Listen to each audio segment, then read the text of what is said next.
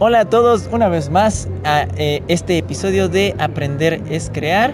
Y bueno, como ustedes saben, hemos estado haciendo varios episodios, entrevistas con los edutubers aquí en la Semana de Educación. Y en esta ocasión nos acompaña Miranda Jaramillo de Miranda Luna de Urano. Ok, y entonces vamos a platicar primero, cuéntanos de qué es tu canal, cómo iniciaste, a ver. Ok, bueno, mi canal es dedicado a la difusión de las ciencias espaciales, es decir, astronáutica, astronomía, un poco de física también, eh, y las noticias espaciales más urgentes del momento, por así decirlo. Entonces, básicamente a eso está alineado, pero también tiene otras dos secciones. La segunda parte es promover eh, el acercamiento, más bien la reducción de la brecha de género en la ciencia. Entonces, para eso he dado diferentes charlas, tanto aquí en México como en el extranjero, como en España, tratando de eso, ¿no? De cerrar brechas eh, de género y, e incentivando a las chicas a que se acerquen más a ciencias duras, como así se les dice algunas veces. Em, ¿cómo, ¿Cómo es que iniciaste o por qué decidiste comenzar este, este canal? Bueno, este canal lo inicié eh, por la inspiración de seguir divulgando la ciencia, porque ya tengo cuatro años divulgando la ciencia en talleres y conferencias, justamente con una asociación civil que actualmente está disuelta, pero eh, eso me inspiró al principio como acercar a los niños, niños muy chiquitos, desde seis, bueno, he trabajado con niños de tres años hasta 12 años pero incentivándolos en la parte del espacio y que se acerquen a las ciencias. Entonces, eso fue como, wow, qué bonita experiencia. Y después dije, pero es que también la divulgación de la ciencia es algo muy importante cuando ya están en otra etapa, ¿no? Cuando ya están en la etapa de qué es lo que quiero estudiar. Y ahí la divulgación científica, al menos para mí, tuvo mucha incidencia al momento de que elegí física. Okay. Entonces, fue más que nada por eso, por, por eh, mi trayectoria que tenía de divulgación de ciencia con personas que decidí ampliar mi público a, a video realmente. ¿Empezaste haciendo estos talleres eh, hace cuánto tiempo? ¿Cuántos años tenías? Tenía 15 años.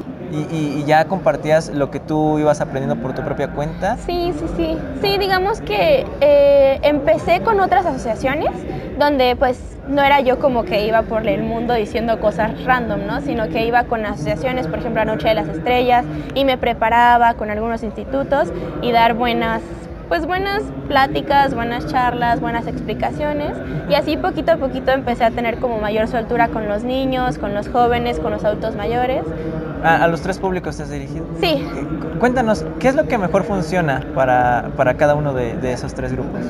Ok, con los niños lo que más me funciona son cosas que puedan comer, cosas que puedan tocar y cosas que ellos manipulen, ¿no? O sea, a ellos les gusta jugar mucho, entonces es darles juegos, o sea, que no sea como darles una conferencia, una charla y después como que juegan, no, sino que meter el juego en la charla y de esa forma los niños aprenden sin que se den cuenta, realmente están jugando a hacer algo.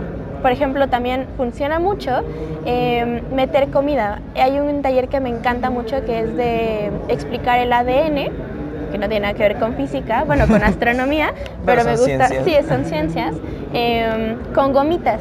Entonces arman su propia hélice de ADN a través de palillos y gomitas y saben diferenciar muy bien cuáles son las bases. Yo no soy niño y eso me, me está gustando. ¿eh? Para los jóvenes, ¿qué les funciona más? Para los jóvenes, creo que ahí ya entra como cosas curiosas, cosas que no que creen que ya sabían, pero no sabían del todo. Por ejemplo, que el espacio no es vacío, o que, por ejemplo, qué pasa si prendes fuego en el espacio, ¿no? O qué hay dentro de un agujero negro, o que si todas las galaxias tienen agujeros negros.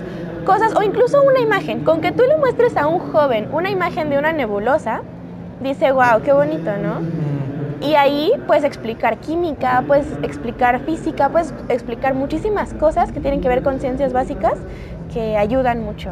Ok, ¿y a los adultos mayores? Ese es uno de los retos más grandes, porque ya tienen una ideología muy construida, ¿no? Ya tienen como ciertas cosas ahí, pero eh, me han tocado adultos mayores muy necios que es como, ¿y por qué esto? ¿Y por qué esto? O sea, parecen niños chiquitos también, ¿no?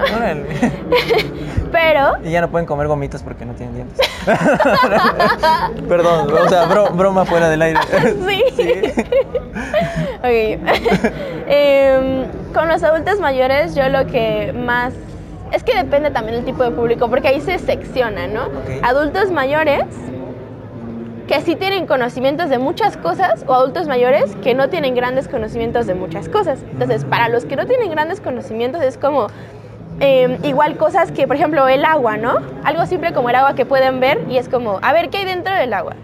Y pues, agua, ¿no? ¿Qué hay adentro del agua? ¿Qué vas a enseñar tú, niña, que hay adentro del agua? Y pues ya se les enseña las moléculas que hay dentro del agua. O sea, ahí son cosas con las que ellos están familiarizados y están seguros de que saben esas cosas pero realmente no saben todo lo que hay dentro, toda lo que hay toda la ciencia que hay dentro de todo eso. Ok, entonces abrirles un poco más los ojos, ¿no? Mm. Ok, veo, veo que tienes como muchas, mucha facilidad para transmitir este tipo de conocimientos. ¿Te formaste, o sea, como docente o cómo fue tu, o sea, fue de ir con la práctica? Sí, eh, yo empecé a los 15 años haciendo divulgación de la ciencia, o sea, literal me acerqué a asociaciones y dije, yo quiero hacer esto porque me gustaba, porque desde niña yo era una persona muy curiosa y que me gustaba explicarle cosas a las personas random. Entonces, aproveché eso. perdón, perdón, es que me imagino así con una persona, ¡ay, oye, ¿quieres saber por qué? Entonces aproveché eso y ahí me di cuenta que es una labor muy importante el divulgar ciencia y cualquier tipo de conocimiento, porque tú no puedes llegar, o sea, cuando estás, por ejemplo, en una expo como esta o en algún lugar en una noche de estrellas y tú estás detrás de la mesa o con una playera de tu institución, la gente te va a creer todo lo que les digas. Todo. A menos de que sean expertos, obviamente, y te van a decir, no, niña, estás mal. Entonces te van a creer porque eres palacio de autoridad. Y si tú osas decirles algo erróneo, estás muy mal, porque estás destruyendo muchos pilares de la educación que esa persona tiene. Ahí es cuando yo comprendí, como a la edad de los 16 años, empecé a como a ver compañeros que hacían cosas, que les preguntaban cosas muy complejas e inventaban cualquier cosa y era como, no, o sea, estás rompiendo muchísimas cosas que la gente no conoce y estás haciendo un daño en vez de hacer cosas buenas, ¿no? Entonces ahí fue como prepararme, o sea, tratar de tener buen conocimiento y una forma buena de explicar a través de experimentos, de cursos, de dinámicas, porque yo creo que funcionan muy bien las dinámicas. Em, y con base a eso, pues divulgué.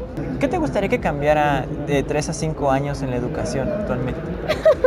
Ay, esa es una, es una pregunta muy triste. Bueno, o sea, es, difícil, ¿no? Sí. Porque la educación en México no es muy buena, desgraciadamente. La educación privada tiene muy buenos sistemas. O sea, uno va a una, escuela privada y se encuentra con dinámicas de, de, arte que meten ciencia y arte, que meten música y matemáticas, cosas muy padres, ¿no? Pero al menos mi experiencia escolar de niña fue muy mala. Incluso tuve acoso por parte de mi profesor de física en la secundaria, ¿no? Y eso fue muy, o sea, fue, fue horrible. Pero, o sea, yo digo, yo creo que tenemos que, o sea, una de las cosas, perdón, le di vueltas. y entonces lo que hay que cambiar. ok, ya, ya, sintetizo, sintetizo. yo creo que lo que hay que cambiar, más importante, es cambiar ese estereotipo y ese pensamiento de que la ciencia, tecnología, ingeniería y matemáticas son difíciles y dar como nuevos panoramas de que no, no porque no seas un genio no puedes estudiarlas y no puedes hacer algo así, sino acércate a ellas. Aunque no vayas a ser físico o matemático, acércate a ellas porque te dan un pensamiento crítico. O sea, yo creo que se debería implementar más el sistema STEAM en las escuelas para mejorar una, para tener una mejor sociedad, básicamente. Pues muchas gracias por estos minutitos que nos regalaste y las risas. Ha sido una entrevista muy divertida, aunque cortita. Y seguramente vamos a estar platicando más y esperamos colaborar contigo en, un futuro no muy lejano. Eh, les dejamos esta pequeña entrevista y, ah, tus redes sociales, por favor, para que estén en el ah, canal. Sí, claro. Eh, me pueden encontrar en todas las redes sociales y el canal de YouTube como arroba Miranda Luna Urano. Bueno, pues ahí vamos a dejar en la descripción las redes sociales. Y bueno, eso es todo por este episodio. Nos despedimos, no sin antes recordarles que aprender es crear. Hasta la próxima. ¿Qué te pareció este episodio?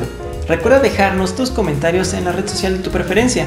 Nos puedes encontrar en Instagram y en Twitter como arroba kichiwa o en Facebook como arroba kichiwaac. Si nos estás escuchando en Anchor, puedes dejarnos incluso una nota de voz. Y si quieres conocer más de la fundación, puedes visitar www.kichigua.com. Recuerda que aprender es crear. Nos vemos en la próxima.